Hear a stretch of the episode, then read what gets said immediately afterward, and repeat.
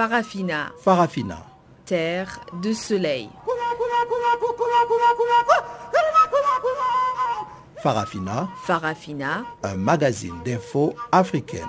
Présentation Chanceline Lourarquois. Bonjour à toutes et à tous, bienvenue sur Journal Africa, votre radio qui émet de Johannesburg en Afrique du Sud. La mise en onde de cette nouvelle édition de Farafina est aujourd'hui l'affaire de Cycline Douveau. Voici le principal titre. Ouverture ce jeudi de la campagne électorale en République démocratique du Congo.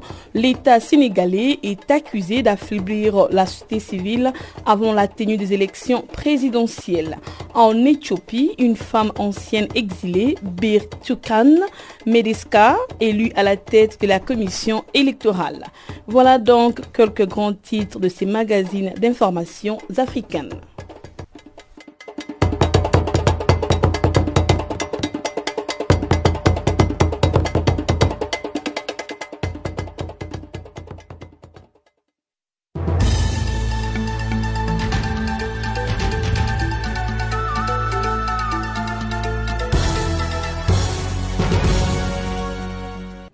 Merci Chanceline Louraquois. Chers auditeurs de Canal Afrique, bonjour à tous.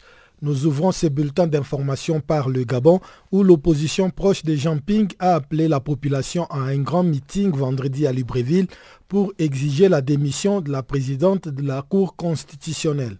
Cette montée au créneau de proches de l'ancien président de la Commission de l'Union africaine intervient au lendemain de la décision de la Cour constitutionnelle de révisiter l'article 13 de la Constitution en y ajoutant un alinéa donnant droit au vice-président de la République de présider les conseils des ministres en l'absence du chef de l'État Ali Bongo Ondimba. La réécriture unilatérale de la loi fondamentale par la Cour est au centre d'une vive polémique au sein de la classe politique gabonaise, tous bords confondus.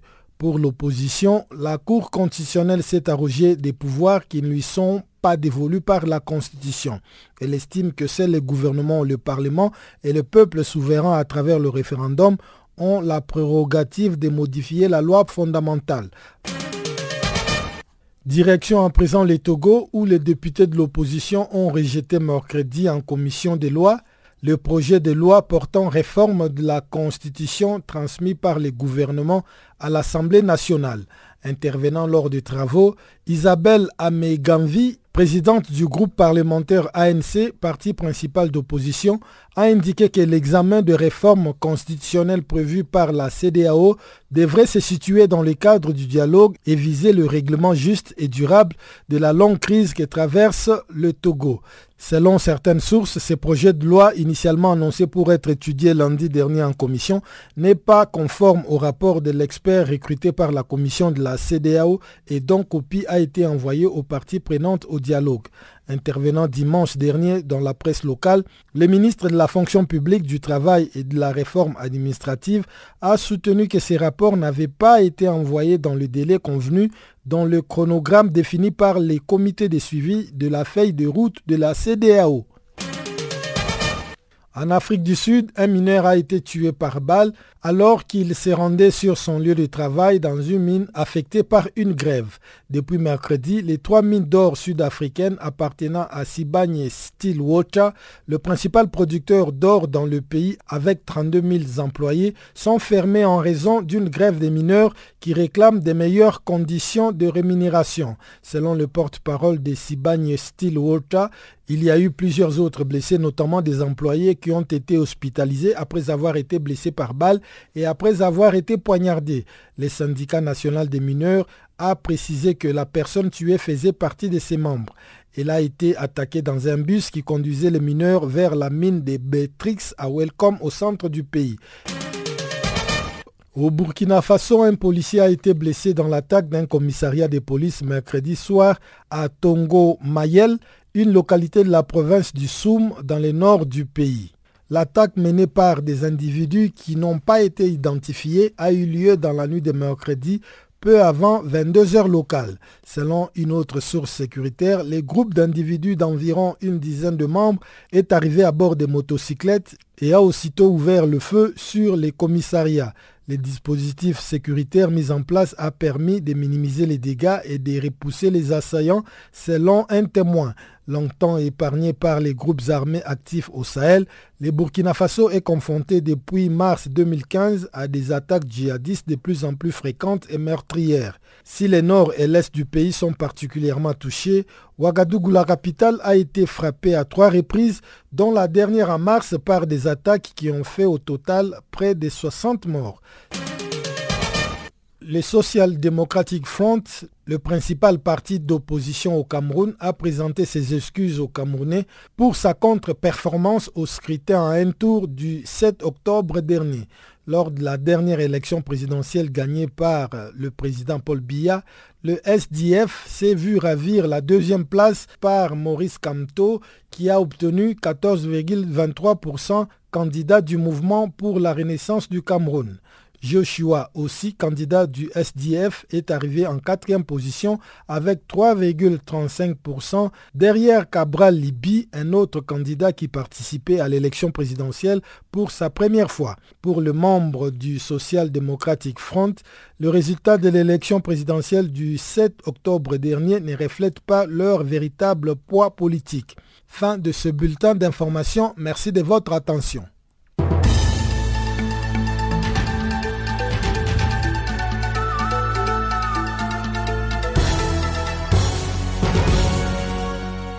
Africa, oh, yeah. Africa, oh, manyogonyipa. Africa, Africa, Africa, Africa. Eh. Je m'appelle Salif Keita. Vous écoutez Channel Africa. Merci Guillaume Kabisoso. Bonjour à tous. Nous ouvrons notre magazine d'actualité en République démocratique du Congo.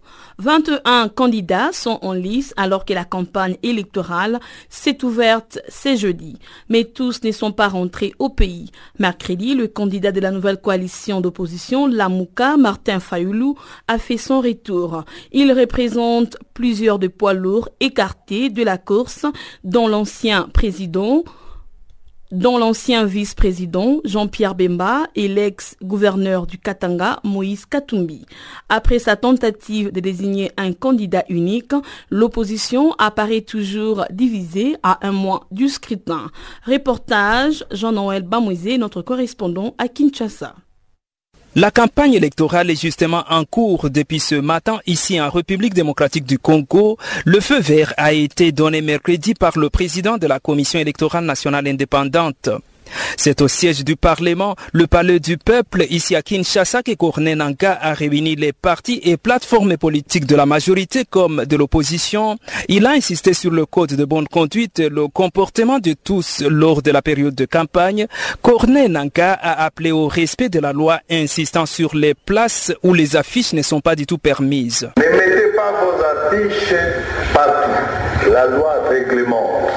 Vos affiches également, il est nécessaire que vous les mettiez à des endroits ostensibles et où vous aurez bien entendu, là où les gens auront la possibilité de voir. Mais conformez-vous à l'autorité locale. On n'affiche pas dans des écoles, on n'affiche pas dans les églises, on n'affiche pas à la police, on affiche dans des endroits publics comme le palais du peuple. À 100 mètres du bureau de la CENI, nous n'avons pas besoin de vos affiches. À 100 mètres de l'état-major des forces armées de la RDC, état-major de la police, vous n'affichez pas là-bas. Pas de campagne électorale à la CENI, ni un signe de parti ou de candidat à la CENI. La courtoisie dans les déclarations, médiatiques ou pas, dans les meetings. Du 22 novembre au 22 décembre à minuit, les candidats ont tout un mois pour convaincre leurs électeurs sur leur projet de société. Ils sont à 21 les candidats en compétition pour remplacer le président sortant Joseph Kabila dont le dauphin Emmanuel Ramazani Chadari est également l'un des 21 candidats en lice.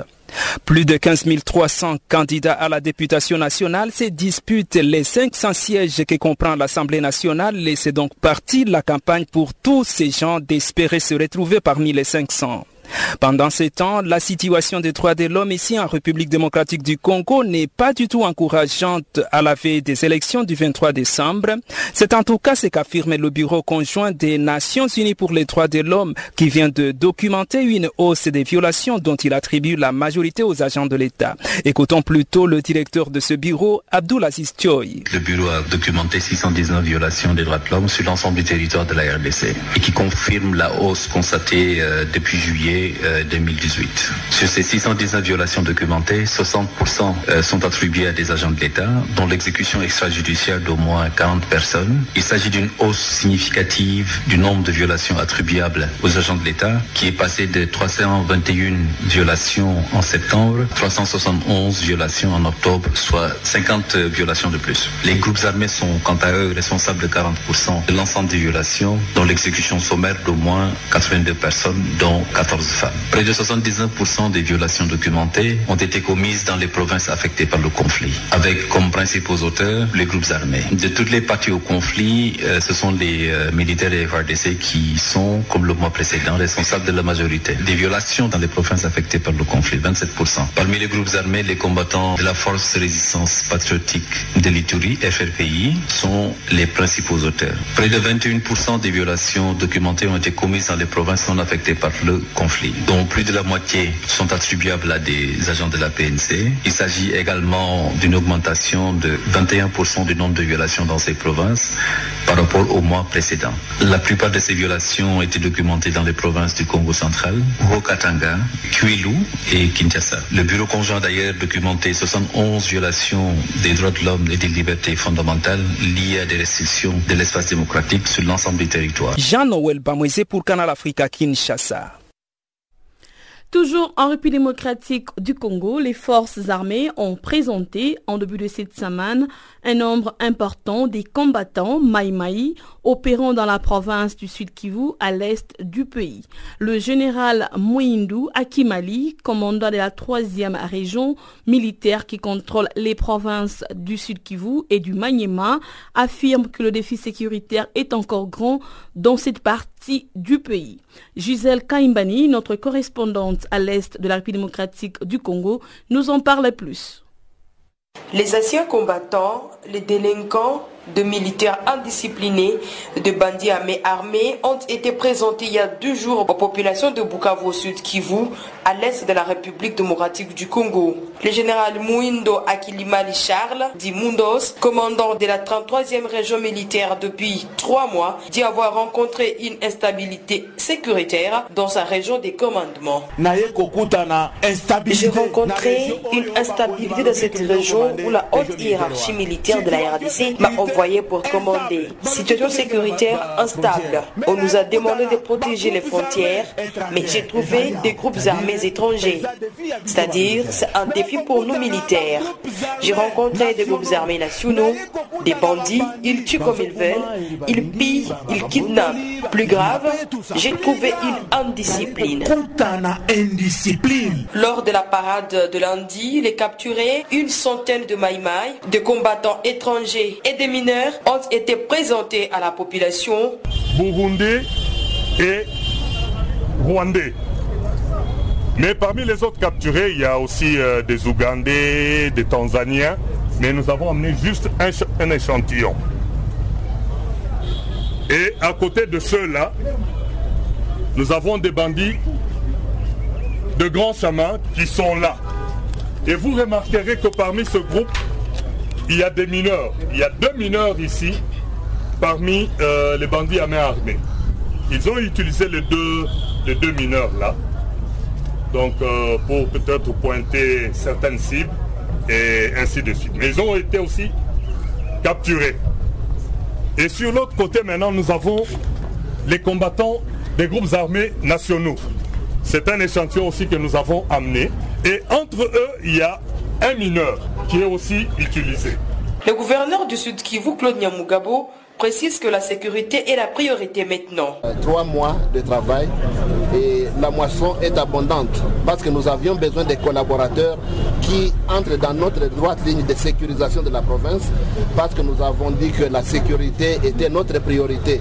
Eh bien, voilà encore une fois, et nous avons dit que c'était une priorité. Ce n'est pas des 20 mots.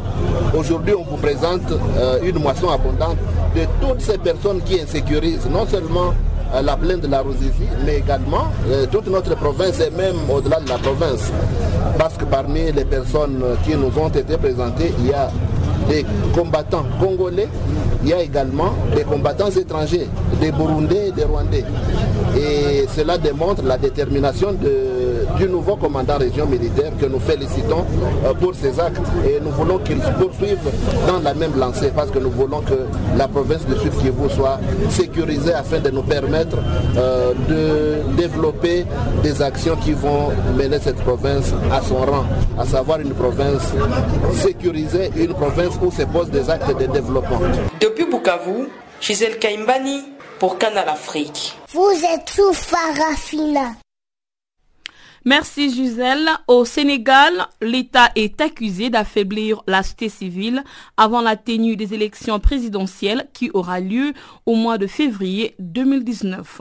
Des organisations de la société civile du pays ont tenu mercredi une conférence de presse à Dakar pour dénoncer le retrait de l'agrément de l'ONG Lead Afrique francophone, désormais interdite de toute activité dans le pays. Suivant la réaction de Sadiq Nias, responsable de la rencontre africaine pour la défense des droits de l'homme, au micro de Guillaume Kabissoso. Donc, par rapport à cette tentative euh, de restreindre l'espace civique, euh, les libertés au Sénégal à la veille des élections, nous dénonçons cette situation et demandons aux autorités euh, de s'armer de patience et de tolérance vis-à-vis des opinions divergentes. Parce que les opinions de la civile ne peuvent pas plaire les autorités, mais ce sont des opinions qui entrent dans le cadre de le travail de défense des droits de l'homme et de la démocratie. Et ne sont pas des organisations partisanes. Ils ne militent pas pour un ou un autre parti politique, nous ne faisons pas la promotion d'un candidat sur un autre, mais nous demandons tout simplement que les principes démocratiques soient rigoureusement observés et respectés par les autorités. C'est pour cela que nous avons dénoncé cette tentative euh, avec euh, le retrait de l'agrément d'une organisation qui accompagne Yanama, mais également des sorties, notamment une dernière sortie euh, du président de la République contre un représentant de Amnesty International au Sénégal, le traitant d'être un représentant partisan, c'est-à-dire euh, il est du côté de l'opposition.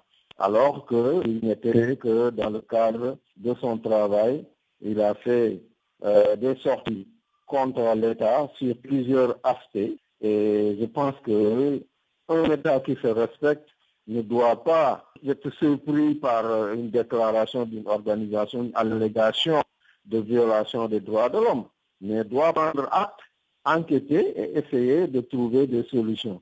C'est ça que nous demandons et on a appris effectivement qu'il y a eu de bonnes volontés qui se sont levées pour faire la médiation entre l'État et la société civile pour que les choses reviennent hein, euh, à la norme.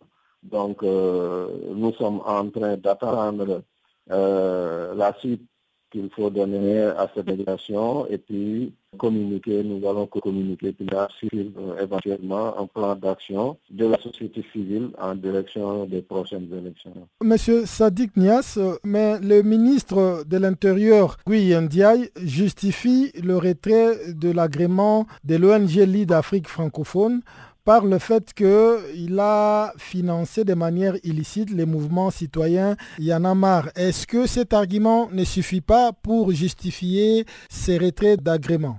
Selon le nouveau cadre qui régit les ONG, qui est un décret de 2015, il faut privilégier le dialogue. Cette organisation, cette organisation a été mise en demeure. Il avait 30 jours, un mois pour s'expliquer avant même qu'il n'ait eu le temps de s'expliquer, l'agrément a été retiré. C'est un peu ce que nous dénonçons, le fait de ne pas leur avoir laissé le temps d'expliquer, de s'expliquer sur les allégations euh, et de retirer leur agrément sans les avoir, euh, sans avoir discuté au préalable avec euh, les membres de la société civile. Maintenant, s'il y a des financements irréguliers en direction d'une organisation, comme ils le disent, qui n'est pas reconnue d'utilité publique, là, il faut aussi laisser le temps à cette organisation de trouver les raisons pour lesquelles elle a agi de la sorte. Maintenant, et si on prend ça à la lettre, il y a énormément d'organisations au Sénégal qui travaillent depuis des années, depuis plus de 15 ans, et qui n'ont pas ce statut d'organisation d'utilité publique. Vous êtes sur Channel Africa. De suivre la réaction du responsable de la rencontre africaine pour la défense des droits de l'homme, Sadiq Nias, interrogé par Guillaume Kabissoussou. Au Maroc, les sommets africités commémorent ces jeudi ses 20 ans d'existence sous les thèmes de la transition vers le ville et territoire durable, les rôles des collectivités territoriales d'Afrique. Pour Sol Achamou, secrétaire exécutif de l'Association pour le développement des communes de l'Est du Bénin, chaque année, les sommets innovent et la transition est en marche. Écoutons-les au micro de Pamela Kumba. Chaque fois que tu viens à une sommet de Africité, il y a une sorte d'énergie positive qu'on essaye d'emmagasiner. On sent que vous êtes dans un mouvement qui bouge, quelque chose euh, qu'on ne peut pas arrêter. C'est une dynamique qu'on ne peut pas arrêter et, chaque fois tu vois des, acteurs très engagés. Euh, aujourd'hui j'ai été tellement impressionné par la présence du référent, Madame Célestine, c'est formidable de voir. Et ce que je remarque depuis, euh, la, depuis cette, cette édition, c'est j'ai remarqué plus de participation des femmes. Et ça, c'est quelque chose qui, il y a, il y a une, un changement qui est en train de s'opérer, qui est en train de s'opérer et qui certainement va se poursuivre comme dynamique. On sent plus de présence de femmes. Et je vois aussi que le Maroc est en train de, de vraiment de jouer un très grand rôle de leader en Afrique en termes d'accompagnement de, cette dynamique de décentralisation parce que j'ai suivi un peu le processus d'attribution de, pays qui devaient organiser cette session. Je savais que c'était le Congo, mais j'ai suivi un peu, c'est en moins d'un an que ça s'est décidé. Le, Maroc a pris et je vois quand même qu'en si peu de temps, ils ont mis le petit plat dans l'écran. Et je pense que c'est pas parfait, mais je, vois quand même qu'il y a de gros efforts qui ont été faits. Chaque fois, ça a été perfectionné. L'année, la session passée, c'était très difficile, par exemple, d'avoir les stands, les, les, tout ça, mais la logistique a vraiment fait un travail formidable. Et les sessions, c'est vrai que la logistique d'organisation des sessions est perfectible notamment en termes d'audition, la qualité des salles, tout ça, mais on sent quand même qu'il y a eu des efforts pour accueillir davantage de personnes et ça, ça m'a beaucoup, beaucoup marqué. C'est la, 20, euh, 20e année des Africités. On parle beaucoup de transition. Euh, au niveau de votre association, est-ce que, euh, quelles sont, par exemple, les stratégies que vous mettez en place afin de pouvoir amener vos populations à transiter justement vers des meilleures infrastructures, des meilleurs services dans leurs communautés respectives Oui, notre association travaille beaucoup sur les questions de qualité des services aux populations que les communes doivent délivrer. Et pour ça, nous avons mis en place beaucoup d'outils, beaucoup de dispositifs pour accompagner ces communes à perfectionner leurs prestations, à améliorer les, services qu'elles donnent à leur population. Et surtout, il y a des aspects très importants qui sont à prendre en compte pour ces questions de transition dont vous êtes en train de parler. Aujourd'hui, toute la problématique de la gestion durable des ressources naturelles, ça fait partie des éléments que nous avons essayé d'intégrer dans les outils de planification des communes pour que les actions que les communes vont mener puissent intégrer toutes ces dimensions de gestion durable des terres, gestion durable des ressources naturelles de façon générale et surtout de l'adaptation au changement climatique. Et quand vous regardez aussi, toute cette transition, la transition c'est aussi démographique. Ça ne, se, ça ne se dit pas, peut-être euh, on ne l'aborde pas suffisamment bien, mais aujourd'hui on a une transition démographique et urbaine qui est en cours. Donc nous avons élaboré avec nos communes une stratégie spécifique pour prendre en compte cette démographie. Euh, de façon générale, l'Afrique a une démographie, démographie, très élevée, mais chez moi, c'est 4,7% de croissance euh, intersensitaire. Ça veut dire que vous avez une population qui, qui double en 18 ans et triple en moins de 25 ans. Vous imaginez Donc nous, chez nous, on vit ça au jour le jour. On voit un peu ce que ça crée comme euh, tension, ce que ça crée comme compétition au niveau de l'accès aux ressources naturelles. C'est très difficile. Et vraiment, les maires, je suivais cette dame euh, que je disais qu'elle m'a impressionné aujourd'hui, Madame Célestine, qui disait que les maires, c'est les médecins des populations. C'est qu'il faut face au problème. Mais en même temps, c'est pas toujours facile de faire avancer les agendas de décentralisation dans notre pays. Il y a un ministre qui me disait un jour, un ancien député qui me disait que la décentralisation dans nos pays africains, c'est presque une révolution administrative. C'est pas facile de l'intégrer dans la pratique quotidienne de nos administrations publiques pour que vraiment on ait les ressources là où les problèmes se posent vraiment. On a, il y a une disproportionnalité entre là où se posent les problèmes et là où les ressources se retrouvent. Donc malgré tout ce qu'on en dit, euh, le niveau de gestion des problèmes n'est pas proportionnel à la, part du budget consacré aux ressources. Ça, c'est vraiment ce que je déplore et ça ressemble comme du has mais c'est vraiment pas réglé quoi. C'est ça mon problème. C'était le secrétaire exécutif de l'Association pour le développement des communes de l'Est du Bénin, Soul Achamou. Il répondait au micro de Pamela Kumba. Restons toujours au Maroc avec l'ouverture de la troisième journée de la huitième édition des Africités. Cette journée a été dédiée au climat. En effet, l'Afrique expérimente un changement considérable dans l'urbanisation des villes et de la question du réchauffement climatique qui doit être résolue au niveau des gouvernements locaux. Reportage Pamela Kumba, notre correspondante à Marrakech. La journée du climat d'Africité se tient à 5 ans de l'échéance 2023 du relèvement des ambitions des contributions déterminées au niveau national de la lutte contre le réchauffement climatique. Et pour cette première édition de la journée du climat, les maires, les conseillers municipaux et représentants des collectivités locales ont réfléchi sur les moyens d'action techniques et financiers nécessaires pour lutter contre le réchauffement climatique au niveau local. Pour ce faire, Jean-Pierre Elong Bassi, le secrétaire général des cités et gouvernements locaux unis d'Afrique, résume la question à une décentralisation du budget national affecté à ce phénomène. Il revient sur l'accord de partenariat sollicité par les maires américains. Pour le moment, on a fait des contributions déterminées au niveau national pour euh, arriver à euh, euh, réaliser, mettre en œuvre l'accord de Paris.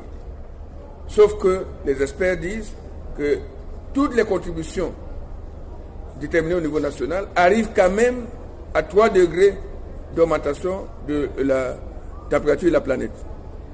Or, ils disent qu'à 2 degrés, on ne sait plus quoi dire, on ne sait plus contrôler quoi que ce soit. C'est pour ça que nous proposons, nous, collectivités territoriales, qu'il y ait des contributions déterminées au niveau local pour baisser encore la possibilité euh, euh, d'augmentation de, température et la limiter à 1,5 degré, qui est la limite optimale selon les experts. Et j'ai mentionné également euh, le fait qu'hier, il y a une rencontre, avant-hier, il y a une rencontre avec les Asiatiques, mais hier, il y a une rencontre avec les Américains. Et les Américains nous ont décrit qu'ils sont la huitième puissance du monde, s'ils avaient s'ils avaient un État, puisqu'ils sont à 40 000 dollars par tête de Noirs américains, et 1,2 trillion de dollars de capacité, euh, purchasing capacité de, pouvoir d'achat. Et ils disent qu'ils sont prêts à mettre tout ça au service de l'Afrique, parce qu'il y a 400 ans, euh, un bateau est parti d'ici avec des les Africains volés, à qui on faisait traverser la porte du non-retour. Maintenant, ils disent que 400 ans après, ils veulent faire le chemin inverse pour traverser la porte du retour. Et ils proposent que les villes et les maires, les leaders des collectivités territoriales soient ceux qui ouvrent la porte du retour. Le secrétaire général des cités et gouvernements locaux unis d'Afrique s'est aussi prononcé sur l'application du Club Sahel d'Afrique de l'Ouest, l'Africa Police, qui se propose d'outiller les maires dans le développement de leurs infrastructures, en plus de lutter contre le changement climatique. On a eu une présentation d'un outil dit fantastique, unique, qui s'appelle Africa Police. Cet outil présente toutes les localités africaines qui ont plus de 10 000 habitants. Et cet outil va être euh, introduit tout à l'heure euh, dans une session qui est organisée à cet effet. Et ce que M. Laurent Bossard, directeur du Club du Sahel, a, dit, c'est qu'évidemment cet outil est à votre disposition dans africapolice.org, mais il peut être enrichi par ce que demandent les maires. Donc on va faire une interaction avec les maires pour savoir qu'est-ce qu'ils veulent qu'on ajoute pour cet outil pour qu'il soit le plus utile possible. La journée climat d'Africité se donne cinq objectifs stratégiques et opérationnels. De recenser les bonnes pratiques, définir les priorités et les objectifs à atteindre à l'horizon 2023, date du démarrage de la période contraignante de l'accord de Paris. Les conférenciers se sont aussi accordés à élaborer l'agenda de l'action 2030 des villes et territoires d'Afrique pour le climat. Ils ont aussi adopté la déclaration d'Africité Journée Climat qui sera présentée à la COP 24 en Pologne en décembre prochain. Pamela Kumba à Marrakech pour Channel Africa. Merci Pamela Kumba. En Centrafrique, trois jours de deuil national ont été annoncés après l'attaque du 15 novembre dernier sur les camps de déplacés de la ville d'Alinao, qui a fait 60 morts. Plusieurs équipes partaient mercredi sur le terrain pour tenter d'évaluer la situation le besoin. Maître Mathias Barthélemy Moroba, président de l'Observatoire centrafricain de droits de l'homme, regrette l'acte posé et souhaite assez que les mesures soient prises par les forces des Nations Unies en Centrafrique. Ces derniers appellent les autorités à prendre leurs responsabilités. On l'écoute.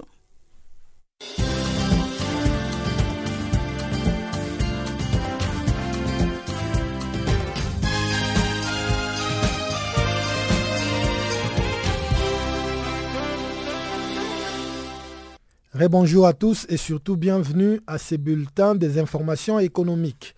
L'Angola, l'Éthiopie et le Kenya représentent 47% du total de la dette africaine envers la Chine, selon un rapport publié par l'agence des notations financières Moody's. Les rapports précisent que l'Angola détient 30% du stock total de la dette du continent envers la Chine.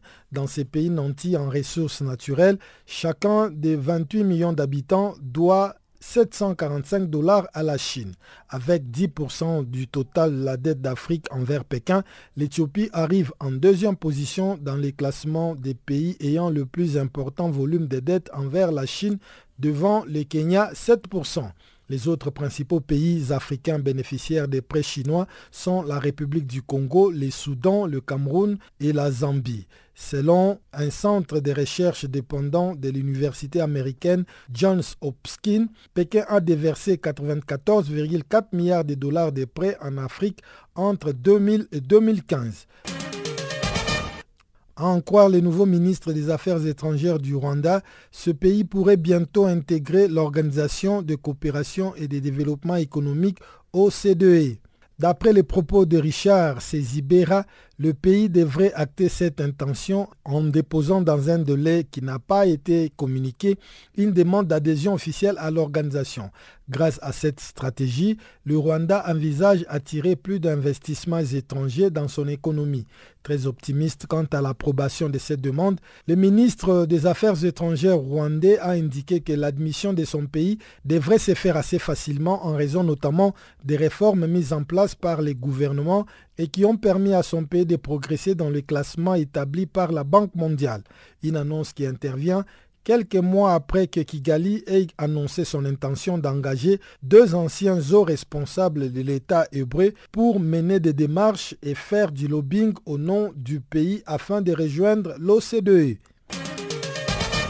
Les groupes Télécom Orange et MTN veulent rendre interopérationnels les transferts d'argent par mobile money en Afrique de l'Ouest. Ils ont sollicité à cet effet auprès de la Commission de l'Union économique et monétaire ouest africaine une autorisation pour la création de la co-entreprise des droits ivoiriens dénommée JVCO qui gérera cette activité.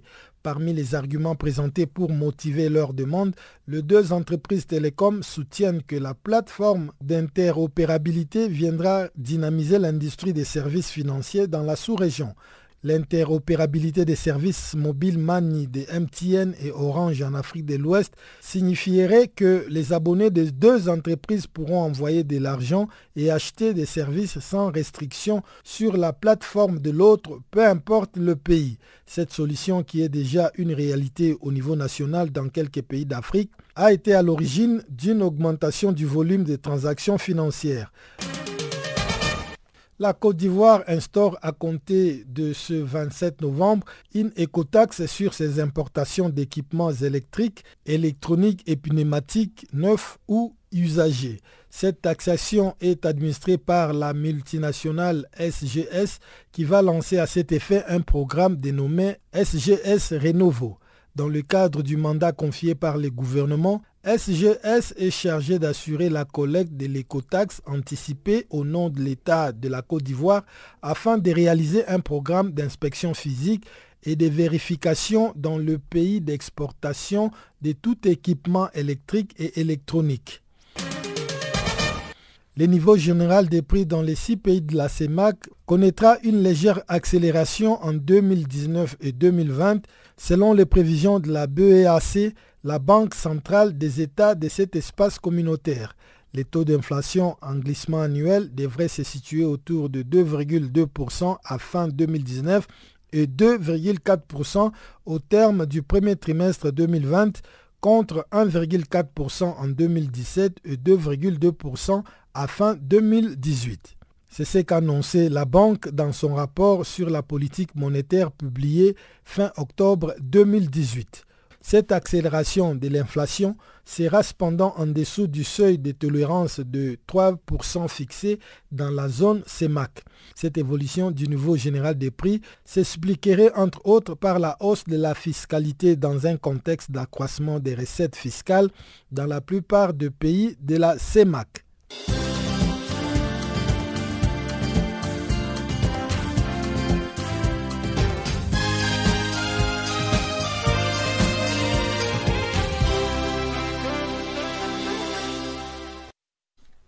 Vous venez de suivre le bulletin économique présenté par Guillaume Cabissoso. Nous nous excusons. Nous avons eu un problème technique ici au studio. Comme je vous le disais tantôt, qu'en Centrafrique, trois jours de deuil national ont été annoncés après l'attaque du 15 novembre dernier sur les camps de déplacés de la ville d'Alindao qui a fait 60 morts. Maître Mathias Barthélémy Moroba, président de l'Observatoire centrafricain de droits de l'homme, regrette l'acte posé et souhaite à ce que le mesure soient prises par les forces des Nations Unies en Centrafrique. Ces derniers appellent les autorités à prendre leurs responsabilités. On l'écoute. Nous avons reçu les témoignages des rescapés qui sont venus de d'Alindao et ce qu'ils nous ont dit nous a tous émus nous ne pouvons pas, face à une telle catastrophe humaine, euh, vous voyez, je perds même le mot, parce que je suis affecté par ce qui est arrivé. Je pense qu'en prenant cette décision, le gouvernement va être solidaire avec l'ensemble des victimes des violences que nous sommes en train de vivre aujourd'hui en République centrafricaine. Et c'est pour moi l'occasion d'en appeler à tous, tous les fossoyeurs de la République centrafricaine, à tous ceux qui pensent que c'est en faisant la guerre, en tuant par-ci, par-là, en, en, n'épargnant aucune personne que leur venu d'arrêter, parce que ça suffit comme ça. Le peuple centrafricain a déjà trop souffert. On ne peut pas continuellement le, le, mettre dans une, situation de, de, de, péril. Il faut arrêter. Et, ensemble, avec tous les peuples centrafricains, nous nous levons pour dire non à cette situation. Et tous ceux qui pensent qu'ils sont en train de tirer sur la, sur la, ficelle, sur la couverture, ceux qui en sont en train d'infiltrer dans l'ombre pour que euh, le pays continue de vivre dans cette situation de, terreur, nous leur disons d'arrêter. Parce que le peuple centrafricain a aussi droit de vivre en paix dans son territoire. Avez-vous un sentiment de consternation et tristesse par rapport à l'attaque du 15 novembre dernier? Absolument, comme je l'ai déjà dit, je pense que c'est avec euh, beaucoup de consternation. Le monde n'est pas peut-être le mieux placé, mais nous regrettons amèrement tout ce qui s'est passé. Nous ne pensons pas qu'au jour d'aujourd'hui, euh, on peut arriver à ce degré d'animalité pour euh, ne pas respecter le fisc, ce qui, est, qui reste comme essence de l'homme, c'est-à-dire sa croyance, fait d'être déjà déplacé dans un, une église, ça montre que la personne doit être protégée. À partir du moment où on estime qu'on peut aller au-delà, ça veut dire qu'on est plus être humain. On a dépassé le cas de 2 mètres humains. Nous déplorons cela. Le bilan reste incertain et les conditions qui ont conduit à cet événement restent elles aussi imprécises. Qu'en dites-vous?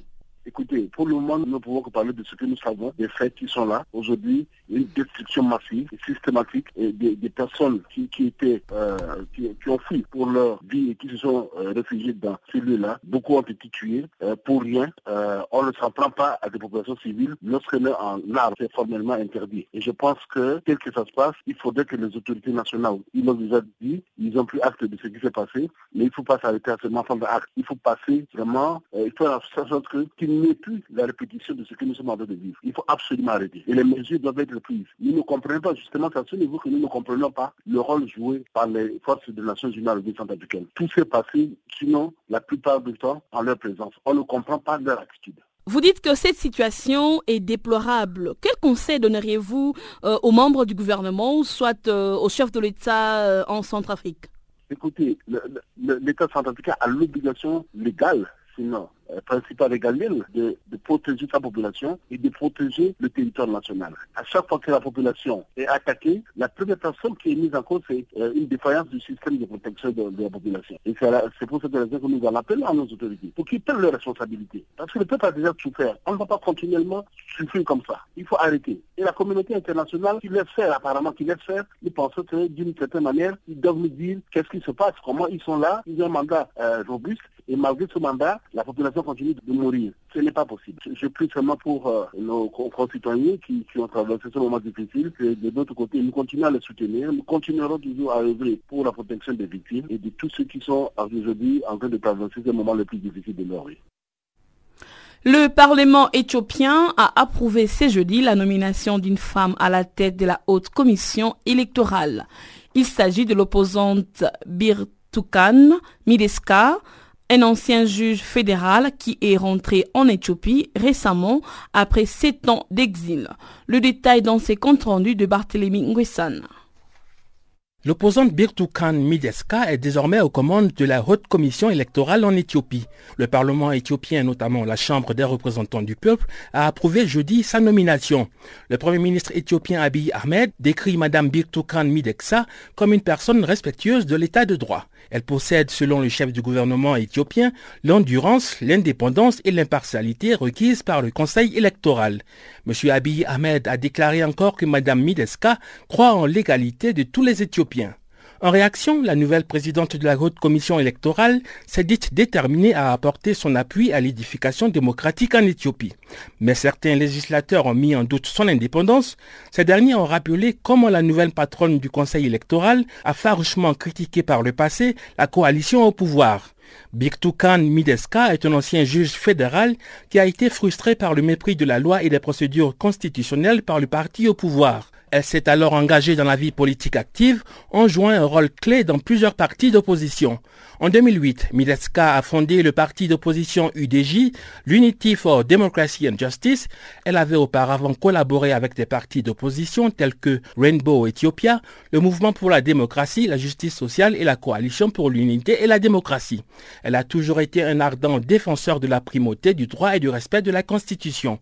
La nouvelle présidente du Conseil électoral est récemment rentrée en Éthiopie en provenance des États-Unis d'Amérique. Elle fait partie de nombreux opposants et critiques de l'administration précédente qui ont mis un terme à leur exil pour entrer au pays à la faveur des réformes en cours. La primature éthiopienne a déclaré que la nomination de Mideska avait pour but d'aider le chef du gouvernement Abiy Ahmed à concrétiser sa promesse de réforme électorale et à renforcer le conseil électoral avant les élections de 2020. Le Premier ministre Abiy Ahmed, qui a mis en œuvre plusieurs réformes sur le front politique, économique, social et diplomatique, a récemment nommé plusieurs femmes à des postes clés du gouvernement. Le Premier ministre éthiopien s'est également engagé à organiser des élections crédibles en 2020. Il a promis qu'il allait mener une transition en douceur si la coalition au pouvoir perdait les élections. Les deux derniers scrutins en Éthiopie ont été décriés par l'opposition comme un simulacre à la suite d'une élection désordonnée en 2005. La répression qui a suivi a alimenté les troubles et les revendications pour une plus grande liberté politique et sociale. Plusieurs partis d'opposition et même le Parti démocrate Oromo d'Abiyi ont déjà commencé à collaborer et à conclure des accords en prévision du vote crucial de 2020. Barthélémy Nguessan pour Channel Africa. Merci Barthélémy. À l'occasion de la huitième édition des Africités qui se tient au Maroc, les conseils panafricains des autorités traditionnelles et coutumières ont participé à cette rencontre pour la première fois. Sa Majesté Robertson Tani, secrétaire général de ces conseils, a accordé à notre envoyé spécial Pamela Kumba un entretien dans lequel il explique l'importance de promouvoir et restaurer la culture du roi dans le développement des communautés. Suivons. Nous sommes là pour euh, nouer d'autres relations, euh, se faire voir une visibilité. Euh, vous savez, nous sommes à une troisième génération de, de, de, rois, de monarques. la première étant avant les, les colons. Et puis après, hein, juste après l'indépendance. Et maintenant, c'est des, royautés avisées qui cherchent à restaurer les, communautés, euh, la culture, la tradition, l'image euh, du roi et euh, de la gestion de la chose communautaire avec le savoir-faire africain.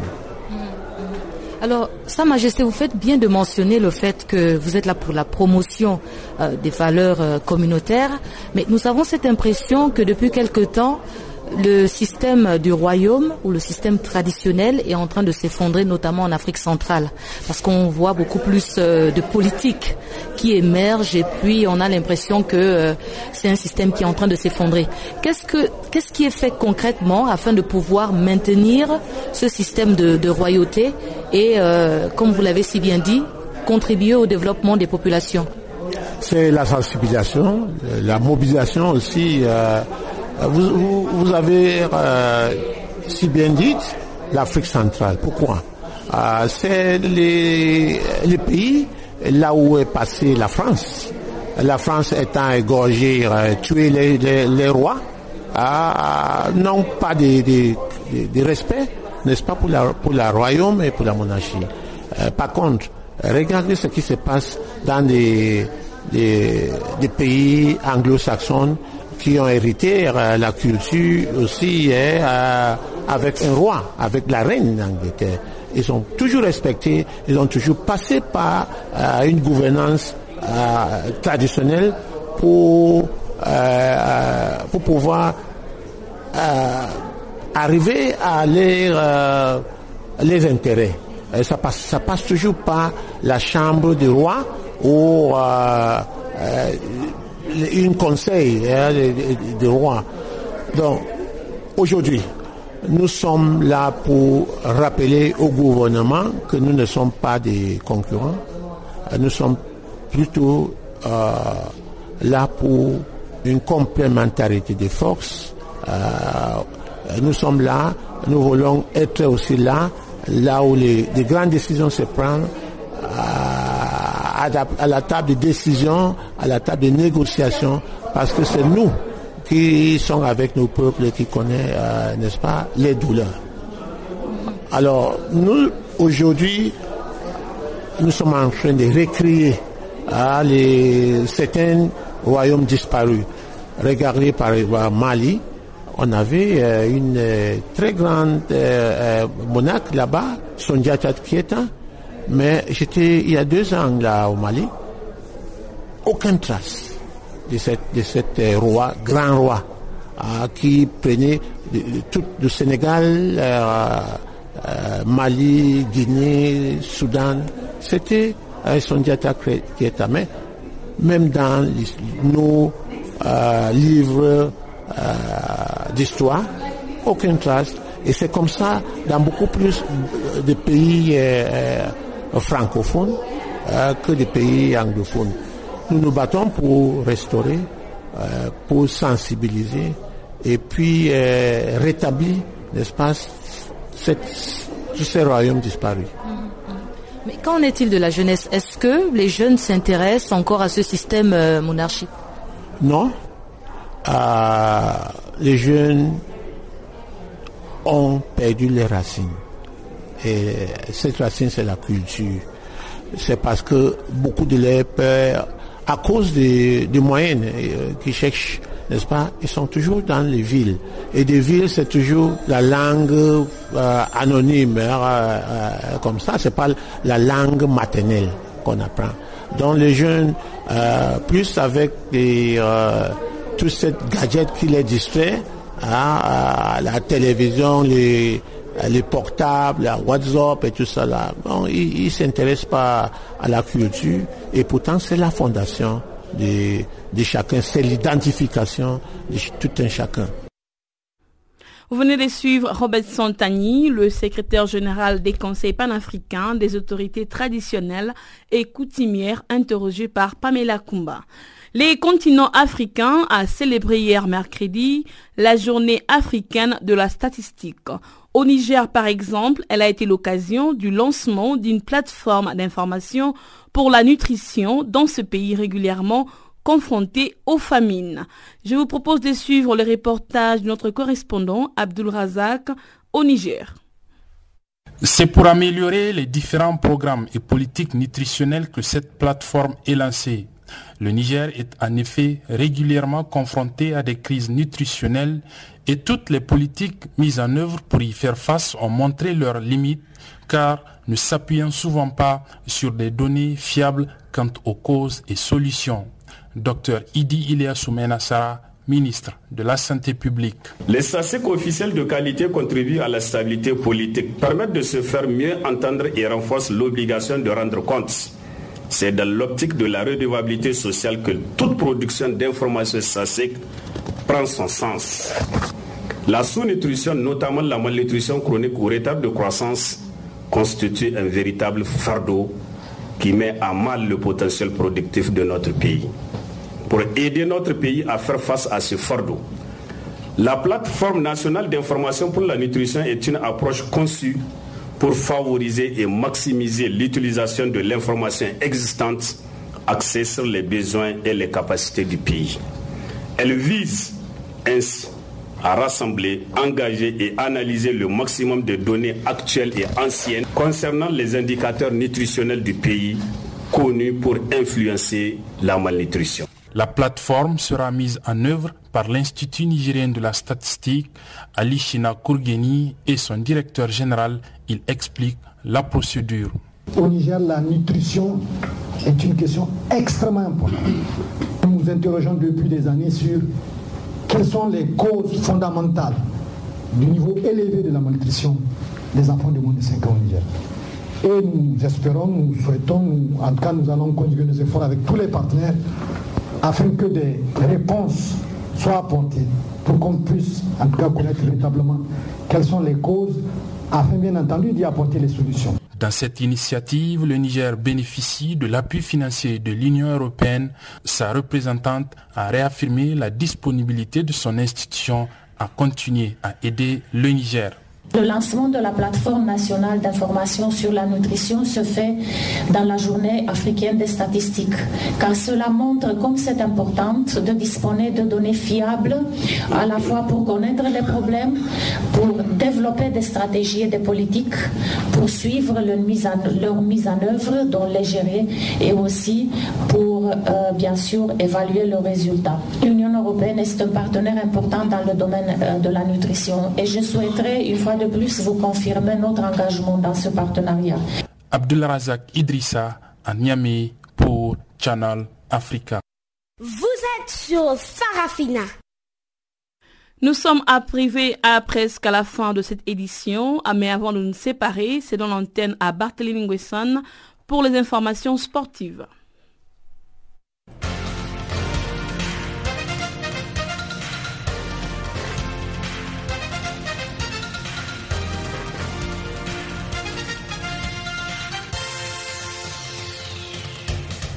Bonjour et bienvenue à tous dans ce bulletin de l'actualité sportive.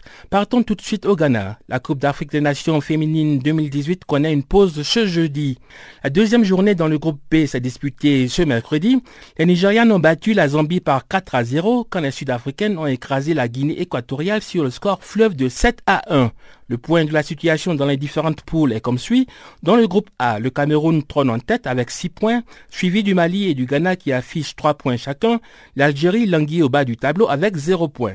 Et puis dans le groupe B, l'Afrique du Sud domine avec 6 points devant le Nigeria et la Zambie à égalité avec 3 points. La Guinée équatoriale n'a enregistré jusqu'ici aucun point. Les Sud-Africaines et les Camerounaises sont certaines de jouer les demi-finales, contrairement à l'Algérie et la Guinée équatoriale qui sont déjà éliminées.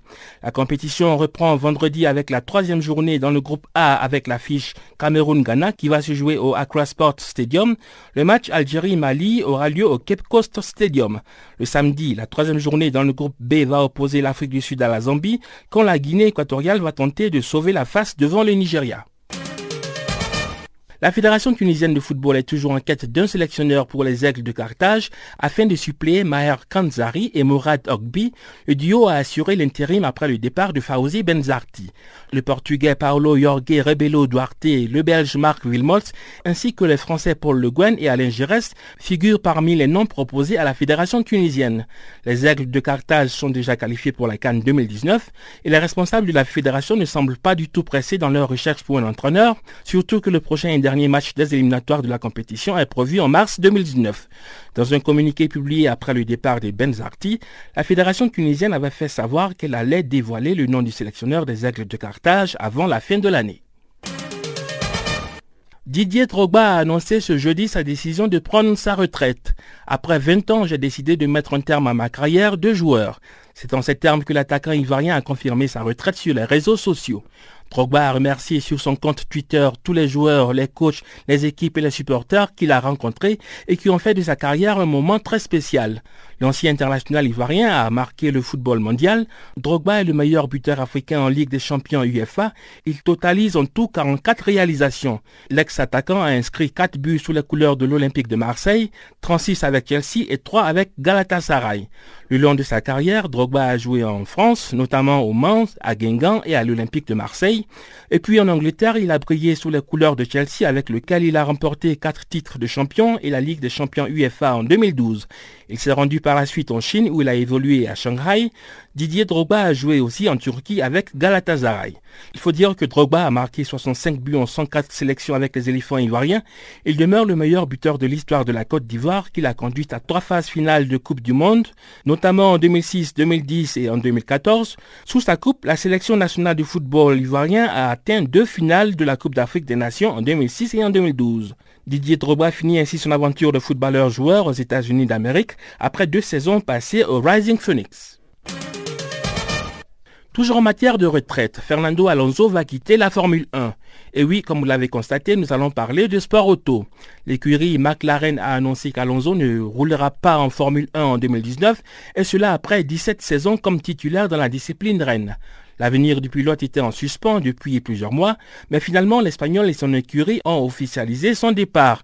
Alonso est avec McLaren depuis 2015, mais il n'a plus signé le moindre podium depuis 2014. La saison 2018 devrait marquer le renouveau de McLaren sous l'impulsion de la nouvelle alliance avec Renault. Mais le nouveau modèle de la MCL 33 s'avère en fait être une monoplace trop peu rapide pour jouer les premiers rôles.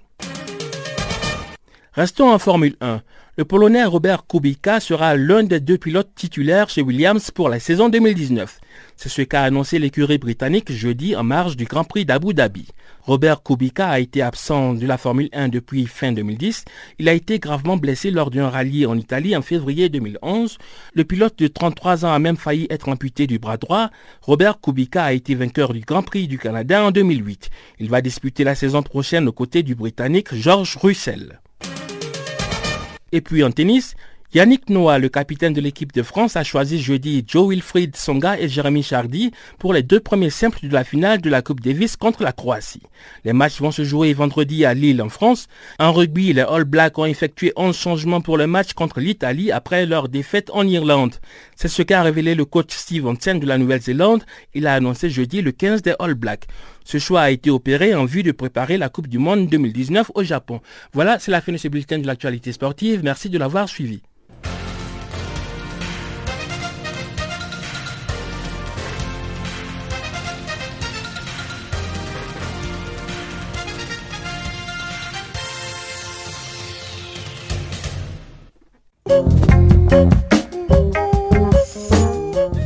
Merci de nous avoir suivis et à la prochaine. Yeah.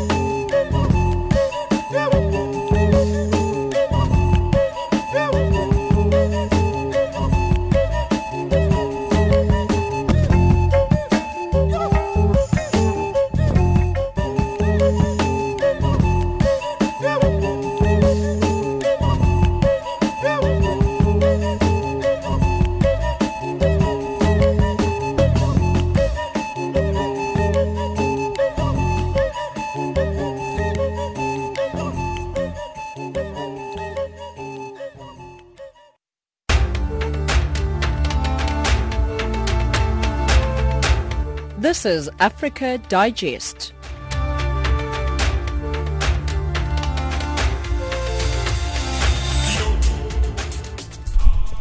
Good evening and welcome to Africa Digest. You're listening to Channel Africa, giving you news from an African perspective. We're broadcasting live from Johannesburg on the frequency 15235 kilohertz on the 19 meter band to West Africa. We're also online www.channelafrica.co.za and also on channel 802 on the DSTV audio bouquet. I'm Amanda Machaga driving the show with Jolane Tulo with Sane Matebula and Musibudi Makura. Top stories in Africa Digest this hour. The electoral campaign period starts in the DRC ahead of uh, December 23rd. South African President reshuffles his cabinet in economics. South Africans to feel the pinch as interest rates go up. And in sports, South Africa's Banyana Banyana qualify for the semi-finals of the 2018 AFCON tournament with a match in hand. But first, here's Jolani with the news.